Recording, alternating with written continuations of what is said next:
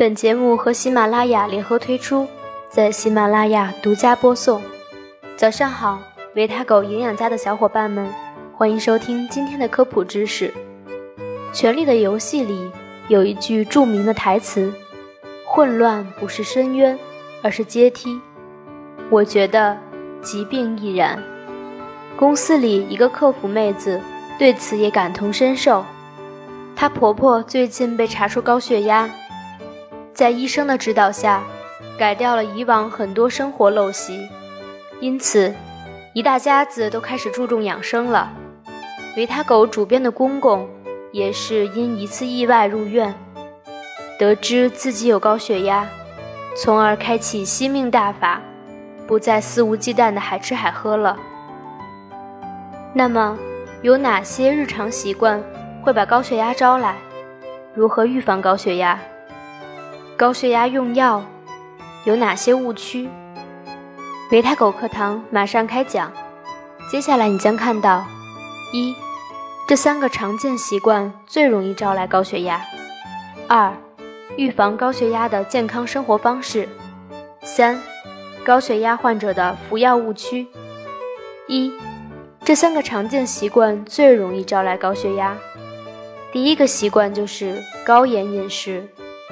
我国很大一部分地区，人均每天盐摄入量十二克以上，这点你应该深有体会。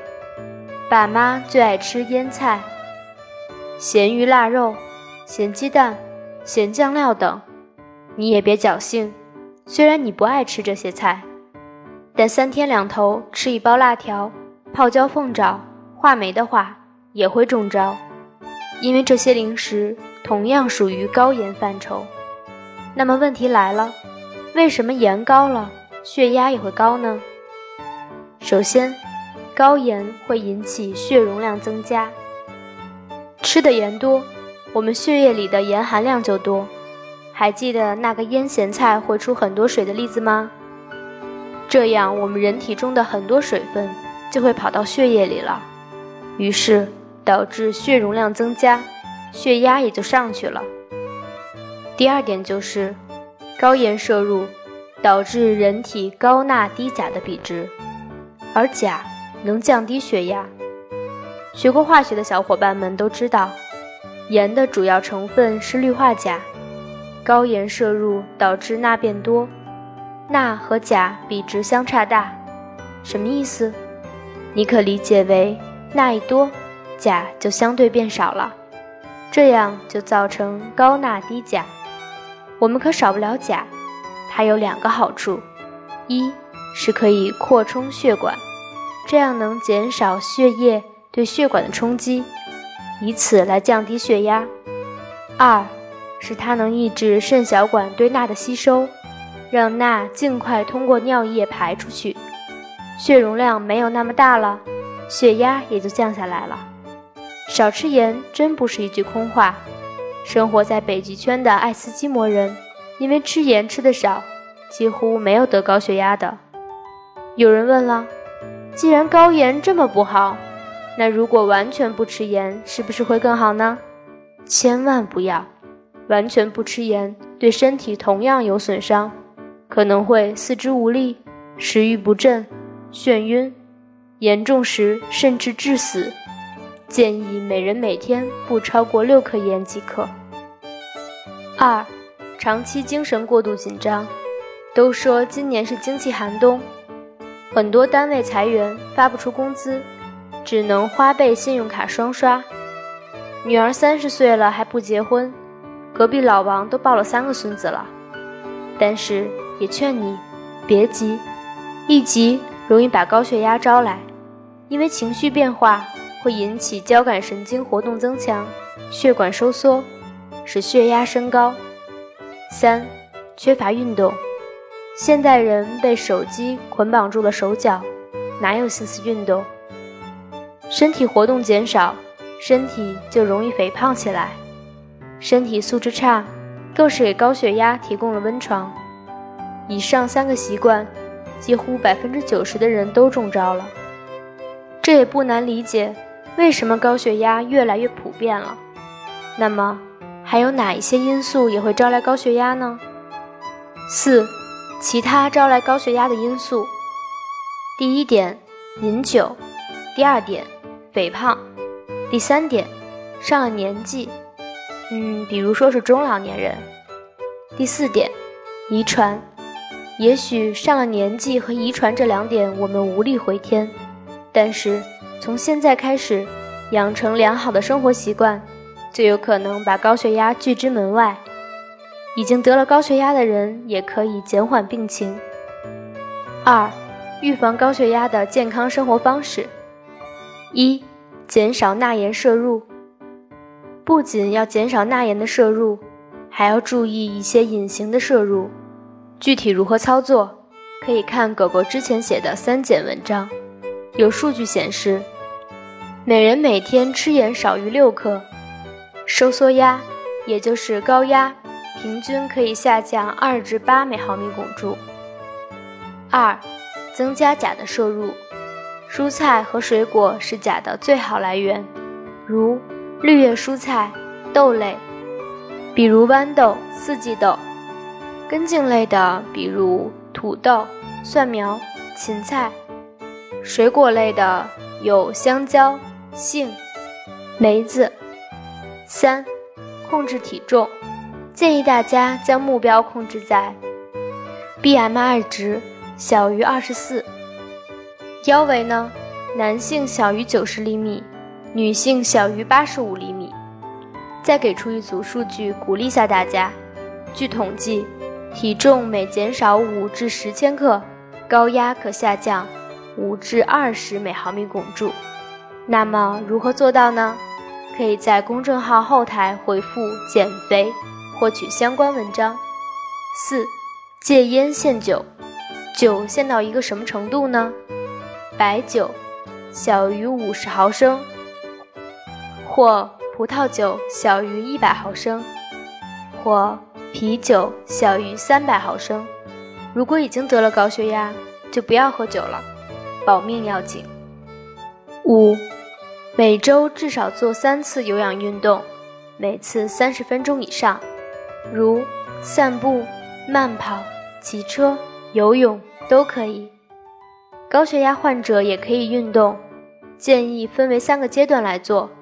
第一个阶段，五至十分钟的轻热身运动；第二个阶段，二十至三十分钟的耐力活动或有氧运动；第三个阶段，放松阶段。约五分钟，逐渐减少用力，使心脑血管系统的反应和身体产热功能逐渐稳定下来。运动应当遵循量力而行、循序渐进的原则。六、放松心情。三、高血压患者的服药误区。得了高血压，除了应该保持健康的生活习惯，也要遵医嘱。服用药物治疗，但我们的父母往往做起来最难，就是吃药。他们因为知识不足而对降压药产生强烈的戒备感和恐惧感。他们认为，是药三分毒，降压药副作用太大。然而，这些心态往往就像地震带来的次生灾害一样，会加重高血压对身体的损伤。你知道吗？降血压不是降压药的最终目的，不让高血压伤害你的身体的其他部位，才是它的归属。上周我们已经学过高血压的威力有多大了，不是吗？下面我们就来说说高血压用药的几个误区，让爸妈从心里真正解放出来。第一点，得了高血压不愿意服药。这里有个真实的案例。某大爷得知自己有高血压后，担心有副作用，坚持不吃药，结果中风，瘫在床上二十多年，家人照顾非常辛苦。看到没？不服药带来的伤害比降压药的副作用大得多，而且随着现在医学的进步，药品的副作用越来越小，大家不用担心。当然。也有一些早期的轻度高血压患者是可以不用吃药的，在医生的指导下，通过严格坚持健康的生活方式来降压。除此之外，其他高血压患者都要吃降压药，而且越早吃越受益。二，随着感觉来用药，症状减轻了就停用或者减药。遵医嘱，遵医嘱，遵医嘱。医生喊你停才可以停，医生喊你减才可以减。你这样吃吃减减停停，很容易造成血压波动。血压波动可比血压高这件事可怕多了。脑出血、脑梗就是被他召唤来的，分分钟要命的事。如果发现爸妈擅作主张，请勇敢的批评指正。三，自行买药。今年有一部天雷滚滚的神剧《娘道》，在爸妈圈里火了起来，不少小伙伴吐槽，就像老太婆的裹脚布，又臭又长。然而，狗狗劝你，即使再辣眼睛，也请坚持陪爸妈看下去，因为你有一个艰巨而伟大的任务，劝他们理性对待广告。这些中老年电视剧的前后会插播很多医药保健品广告，动不动就宣称某某某可以降血压、无效退款。